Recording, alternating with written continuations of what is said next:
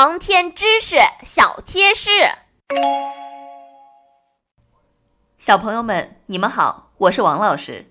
没错，那一次又一次折磨着小达的警报声就是我放的，但这可不是有意要折磨他。睡眠剥夺训练就是这样的操作。航天员不睡觉，那他们都在干什么呢？正如星妹所说，航天员不睡觉是因为他们要进行交会对接任务，对应两个航天器追逐过程中最长七十二小时的无睡眠高精度操作。航天器之间的交会对接不像飞机一样对准目标加速追上去这么简单。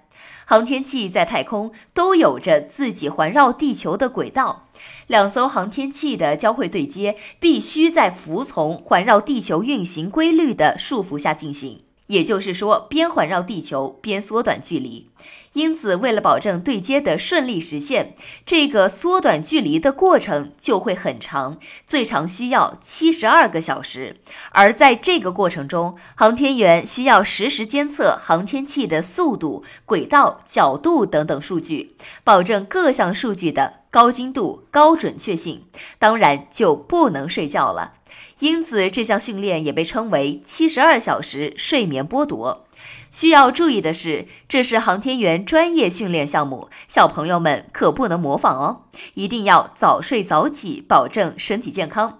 关注故事，点击订阅，来评论区告诉我们，你们觉得小达和星妹能坚持下来吗？